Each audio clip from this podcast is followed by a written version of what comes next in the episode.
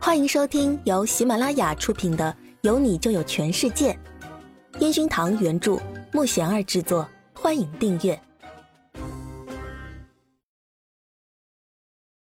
第六十四集。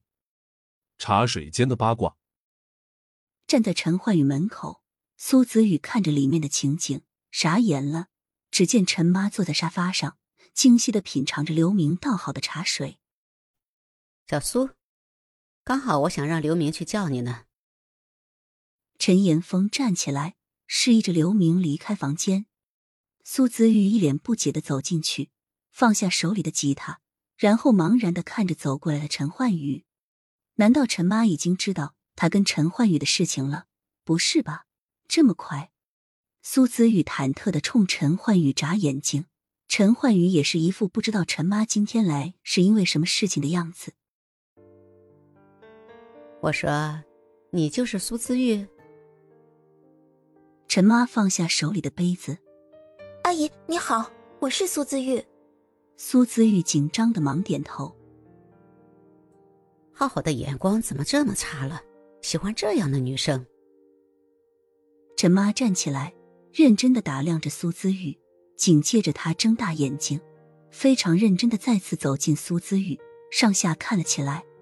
苏子宇被他看得不知所措，慌张的解释道：“呃，我和浩哥不是你想的那种关系，不是男女关系，他怎么会给你买几百万的首饰？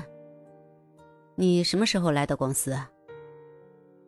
陈妈直接打断苏子玉想继续解释的心，一脸严肃的问道：“妈，我保证他跟唐昊没有什么关系。”陈焕宇忍不住笑着搀扶陈妈坐下。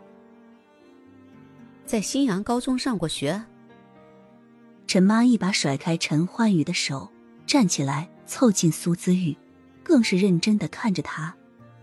是的，阿姨。苏子玉被他盯得怪怪的，他怎么知道自己在那里上过学？陈妈的脸色顿时煞白，那慌张的神情让苏子玉更琢磨不透。阿宇，浩浩不能喜欢他，你帮妈劝说一下浩浩吧。陈妈说完，慌乱的往门外走去，嘴里还喃喃自语起来。她那匆忙离开的身影，让苏姿玉一头雾水的看着眼前的陈焕宇，他也摸不着头脑的看着陈妈的背影。你是我的女人，唐昊当然不能喜欢你。陈焕宇转身看向苏姿玉，严肃的眼神让苏姿玉知道他在介意。你小声送的那礼物，等他回来了，我一定会还给他的。我跟他没什么的。苏子宇上前捂住陈焕宇的嘴，在公司这样的场合，还是不要太张扬比较好。嗯，我相信你。如果休息的话，你想去哪里玩？陈焕宇拉着苏子宇坐下来，然后依然搂得紧紧的。哎呀，有海的地方就好了。苏子宇起身，拿起吉他。坐在陈焕宇的旁边，认真的调试着吉他的音弦。陈焕宇点点头，然后认真的跟苏子玉讲解如何辨认吉他的旋律，如何调节到自己想要的音符。苏子玉很认真的听着，正想询问什么，门外走进来的陈岩峰，看着坐在沙发上挨得很近的他们，轻声咳嗽了一下。嗯嗯，阿宇啊，总裁让你去一下办公室。陈岩峰冲苏子雨眨眼，示意他赶紧出去。老板，谢谢你指导，你先忙。苏子雨识相的拿起吉他，往门外走去。陈焕宇起身，冲陈岩峰问道：“什么事儿？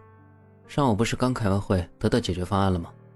陈岩峰耸耸肩，一副我也不知道的样子。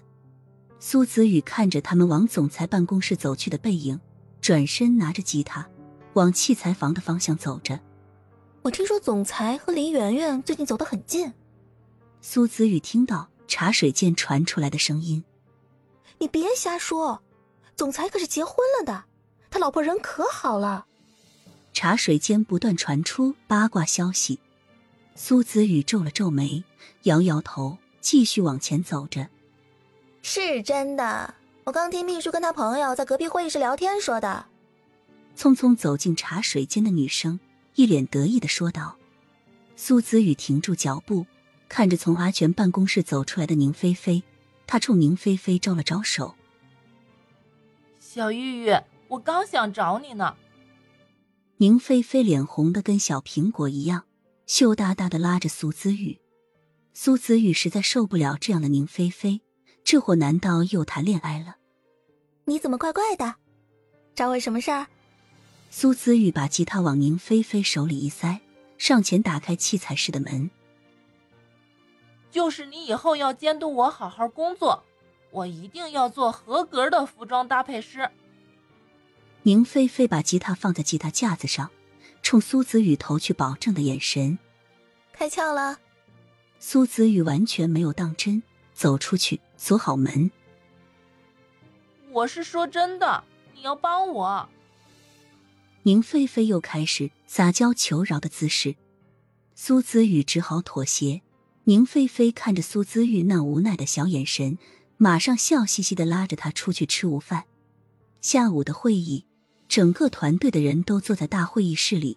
陈岩峰一脸沮丧的坐在前面，陈焕宇坐在他旁边，见陈岩峰半天没有说话，于是站起来：“接下来给大家带薪休假几天，都回去好好陪陪家人。”同事们听到可以带薪休假，都高兴的欢呼起来。整个办公室都兴奋的根本听不清陈岩峰接下来说的话。